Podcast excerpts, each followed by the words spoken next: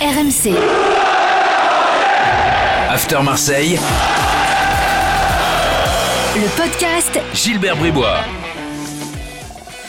Chers supporters de Didier Kouekou et Benjamin Gavanon, bienvenue dans le podcast After Marseille. 15 minutes de débat consacré à l'actu de l'OM avec Daniel Riolo qui est là. Salut Daniel. Salut Et avec Florent Germain en direct de Marseille. Salut Florent. Salut Au programme, l'évaluation après le match euh, face à Nantes et puis euh, des débats comme toutes les semaines. La Ligue des Champions euh, revient. Et Villas-Boas, il a repris un petit peu d'optimisme là. Tac, il, il y croit à nouveau, il croit à des trucs. On va faire le point dans quelques instants. A-t-il raison de croire à des trucs? Et, puis, et puis, comment va-t-on gérer maintenant cette fin de campagne de, de Ligue des Champions? On en parle tout de suite dans le podcast After Marseille. Florent, ton taulier euh, du match euh, de l'OM euh, samedi face à Nantes. J'en avais trois, mais c'est triché, donc je vais dire Cuisance pour en choisir euh, un seul. Ça aurait été trop facile de prendre euh, les buteurs, euh, parce que pour moi, Tovin marque et lance bien l'OM, mais derrière, il est un peu brouillon sur certaines euh, passes qui auraient pu être des passes D, donc ça gâche un petit peu son match. Payet, j'ai bien aimé, et surtout, au-delà de son but, je voulais signifier que c'est lui qui va avoir le banc, qui veut absolument faire tirer Benedetto, donc voilà, je trouve que ça dénote un certain esprit quand même. Euh, Là-dessus, assez collectif, il l'avait fait aussi avec Mitroglou pour le remettre en confiance à l'époque, donc euh, c'est à souligner. Mais Cuisance, il fait vraiment un bon match. Euh, il est passeur décisif pour Payet, euh, il a éclairé le jeu. Ah, Peut-être qu'il va falloir toujours- qu'il joue en Ligue des Champions alors, parce que le mec il est venu pour être Bah, bon, il puis en va Ligue des jouer. Champions il joue jamais. Il va jouer contre l'Olympiakos et c'est vrai que euh, voilà, il faudra euh, voir ce Cuisance à ce niveau-là euh, pour que, pour que l'OM fasse des bons matchs. Parce que si l'OM a, a gagné et en plus a été un peu plus séduisant, je pense que c'est en grande partie euh, parce que Cuisance a, a fait son match. Bon, Daniel, t'es d'accord? Bah, euh, dans le podcast Lyon, j'ai demandé l'autorisation euh, de faire un combo, le milieu de terrain brésilien. Et là, j'ai envie de faire un combo, euh, le fait d'avoir joué euh, avec les quatre mecs là. Euh, Payet, Tovin, Benedetto, euh, Cuisance. J'aime bien ce, ce quatuor. Je sais pas ce que t'en penses, euh, Flo, mais je trouve que c'est c'est une idée euh, et je pense qu'il va retenter ça contre Olympiakos. Non, qu'est-ce que t'en penses? Équipe offensive, euh, quatre mecs de ballon. Ah, je suis d'accord avec toi. Je suis tout à fait d'accord avec toi. Euh, J'étais, je pensais que Cuisance serait utilisé dans un 4-3-3 euh, avec euh, donc Cuisance un peu à gauche de ce milieu. Finalement, il est plus en 4-2-3-1 parce que c'est un système qui a été mis par Villas-Boas depuis qu'il y a Cuisance. Depuis qu'il Cuisance hein. il a, il a tenté surtout Cuisance à, à ce poste-là. Payet, ça n'avait pas marché. Et, mais je suis assez d'accord avec toi. C'est des joueurs qui ont du ballon. Je suis même étonné qu'on ne l'ait pas fait plus tôt. Après, Sanson a eu ses périodes. Il n'a pas voulu non plus imposer Cuisance tout de suite. Euh, il avait fait pareil avec Rongier à l'époque. hein. C'est-à-dire que tu as une recrue qui arrive, il veut quand même lui laisser 3-4 semaines d'acclimatation et pas dire aux autres euh, à qui il est en concurrence, euh, dégagez, c'est j'ai un nouveau euh, patron. Donc voilà, Cuisance petit à petit, mais effectivement, c'est au moins il y a du foot. quoi. Euh, physiquement, il y en a qui sont pas encore au point, mais euh, c'est des joueurs avec qui il peut se passer quelque chose. euh, un petit coup d'éclat, une passe euh, lumineuse. pourrait peut-être même euh, se passer une victoire en Ligue des Champions avec ce quatuor-là, non? De toute façon, c'est trop tard, on le sait. Euh, mais voilà, l'OM peut accrocher la, ça, la c'est Ligue trop Europa. Non, mais c'est trop tard pour, euh, pour euh, sauver les meubles en Ligue des Champions. Oui, tu Oui, peux bah, il y a faire encore une les- victoire. tu peux encore Ah être bah, troisième. c'est à ça que je, Mais- c'est à ça que je Oui, faisais.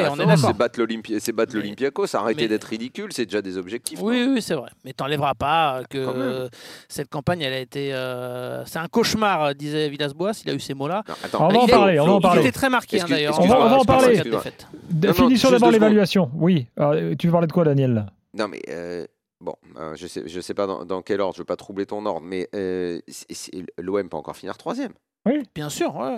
Non, mais on va en parler Mais parce que Villas-Boas l'a évoqué. Mais ce, mais ce Et serait Camara aussi, là, tout à l'heure à la conférence de presse. Il a, ok, il a tu pas de boulet, fait- euh, Daniel. Faut notre boulet. Il faut le Ouais, boulet ouais, de. on veut, on veut, de on veut le boulet. Oh, je boulet. m'en fous du boulet, Non, ai mais pas. moi, je m'en fous pas. Euh, euh, Florent en a un, Bah, forcément. si j'en ai un, moi, le rythme Mhm. du match, c'était un rythme de, de, de- mais, mais je sais même pas si les deux, dans les, les deux équipes ont couru 100 km chacune.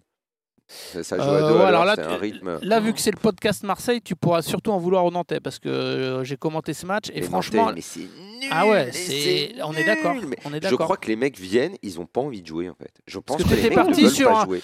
Franchement, t'étais parti sur un Marseille qui, qui avait du répondant, qui avait faim. Ra- Rappelons ce qui s'est passé euh, mais- une heure et demie avant le le match. Ils se sont fait bien Le bouger par les problème, c'est que supporters. si, tu peux avoir faim comme l'OM, l'OM ils avaient faim. Oui, c'est vrai, ils étaient bougés avant et tout, mais, mais voilà, il y avait trois paquets de chips posés sur la table. Hein. Euh, tu vois, c'était pas un gros repas à eng- à engloutir. hein.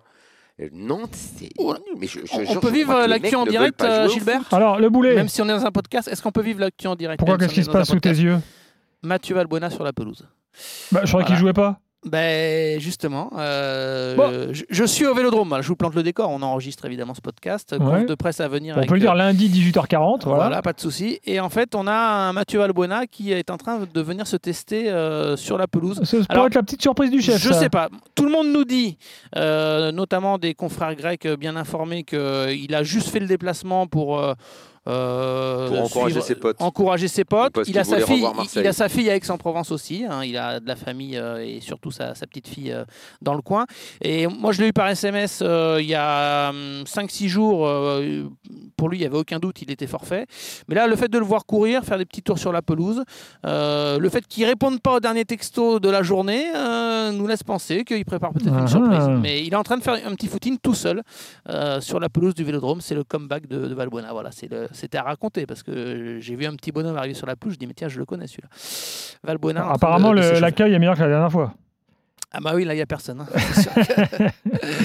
Bon, à part toi. Tu n'es pas du genre Ouais. à installer des, des- des- des mannequins. non, euh, non, non, non. bon. Je pourrais pas- Là, si je crie, si, si, si je lâchais un petit cri, il m'entendrait, mais je vais pas le faire parce qu'il y a des officiels de l'UEFA. Bon, dis, euh, le boulet, vas-y, balance ton boulet. Non, j'ai suite. Michel Tatsar parce que euh, il fait quelques gestes stupides en plus qui lui valent un carton jaune ensuite. Euh, je sais pas s'il est en train de douter euh, parce que Balerdi, euh, ah bah, ça n'a pas été une réussite hein, contre Porto, mais euh, parce que Villas-Boas a dit que la concurrence était ouverte désormais avec euh, avec Balerdi, je pense pas. Mais euh, il n'a pas fait un très très bon match. Euh, franchement, euh, derrière, s'il y en a, il n'a pas été horrible, mais s'il y en a un à, à soulever, c'est lui parce qu'il n'a pas été euh, pas été très bon. Ok, bon. Alors, Villas-Boas a tenté lors de sa conférence de presse du jour de veille de match donc de, de Ligue des Champions de on va dire il, il a retrouvé un peu d'optimisme quoi. Voilà c'était il était moins euh, dans, dans, dans les Ah, avoir battu Nantes, a redonné le sourire. ouais. A il a, il même, alors, est-ce que tu confirmes, Florent, qu'il a même éventuellement dit si on peut aller embêter le PSG, euh, parce qu'éventuellement il y a moyen peut-être de s'approcher d'un truc qui pourrait ressembler à euh, le titre? En fait, il a dit dès samedi soir euh, aux caméras euh, d'un des, détenteurs, non pas en conf, mais euh, après le match, comme ça, il a dit la phrase exacte c'était si Paris n'est pas là, si Paris ne veut pas de ce championnat dans une saison qui peut être exceptionnelle, alors liée aux circonstances, Covid, Ouais. etc., il dit il faut qu'on soit là. Euh, il dit pas nous on joue le titre, euh, c'est bon, euh, heureusement, hein, parce qu'en plus avec le début de saison que fait l'OM, ça aurait été très mal perçu. Mais moi j'ai retrouvé le Villas-Boas qu'on a aimé la saison passée, c'est-à-dire dire ce qu'il pense et ce qu'il a au fond de lui. On peut pas le lui reprocher, évidemment qu'il affiche pas ses ambitions, et il a reprécisé aujourd'hui en conférence de presse de veille de match, il a dit écoutez, je vais bien cadrer les choses, je dis bien si Paris n'est pas là. Il a pris des exemples de Monaco, euh, bon c'était différent parce que Monaco avait une, avait une très grosse équipe, lui-même l'a précisé en disant c'était une année exceptionnelle, il y avait Mbappé, etc.